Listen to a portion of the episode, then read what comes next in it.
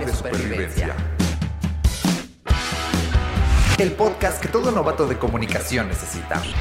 Con los mejores consejos de estudiantes para estudiantes. ¡Comenzamos!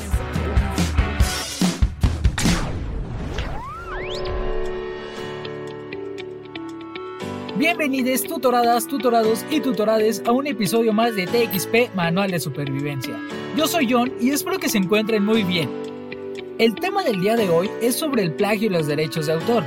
Y es que creo que a todos nos han dicho más de una vez que tenemos que citar muy bien nuestros trabajos académicos. Y si nos lo dicen es uno, para que salga muy bien el trabajo y dos, para justamente evitar esto del plagio. Hablando un poquito más de los derechos de autor, creo que todos fuera de la escuela hemos llegado a escuchar alguno que otro chismecillo por ahí de que tal artista ya se fusiló o la melodía o la letra. Y justamente de esto va los derechos de autor. Así que hoy les voy a contar un poco sobre la importancia de conocer estos conceptos. Les empezaré por contar sobre los derechos de autor. Y es que de acuerdo con el Instituto Nacional del Derecho de Autor, o por sus siglas, INDAUTOR, es el reconocimiento que otorga el Estado a todo creador de obras literarias y artísticas para evitar deformaciones o mutilaciones a su obra. Y es que hay que tener mucho cuidado con esto, porque si no citan bien, o en el peor de los casos, no dan los créditos correspondientes al autor, autora o autore, la Ley Federal del Derecho de Autor y el Código Penal Federal establecen diferentes sanciones para quienes se apoderan y aprovechan de los derechos autorales ajenos, Así que mucho cuidado, ¿eh? Y ahora vamos a saber qué es el plagio. Porque según la Real Academia Española, es copiar obras ajenas y hacerlas pasar como propias. Como ya se mencionó, hay consecuencias al realizar esta actividad y en el caso del UNAM también existe un proceso si es que se detecta un plagio. Y es que el proceso en el que esperemos nunca se involucren inicia con una notificación por parte del rector o directivos para que después el tribunal universitario analice y resuelva el caso. Además de que pondrá una sanción correspondiente, la cual va desde un año de suspensión hasta la revocación del título profesional. Así que aguas, tutorados, tutoradas y tutoradas. Y eso es estando de un lado. Pero del otro, si nosotros fuéramos los creadores, ¿se han preguntado qué pasaría?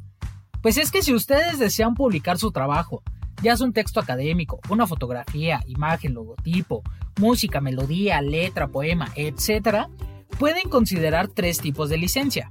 El primero es el copyright, que indica que solo el autor puede hacer uso de la obra creada.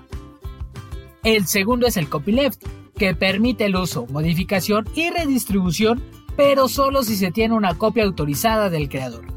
Y por último, el Creative Commons, que son licencias gratuitas pero se necesita del reconocimiento al autor. Aquí es importante resaltar que estas licencias nos evitarán totalmente del plagio. Ya casi estamos por terminar este episodio, pero no me quiero ir sin antes dejarles unas recomendaciones para evitar sanciones. Así que citen y hagan referencias en cada trabajo académico, siguiendo el formato que se les haya solicitado, ya sea Chicago, Harvard y la famosísima y siempre confiable APA. Y si son más tecnológicos, pueden recurrir a herramientas generadoras de citas y referencias como Cite This For Me, Autobit y CloudSite. No nos dicen manual de supervivencia por nada, y espero que estos consejos les sean de mucha ayuda.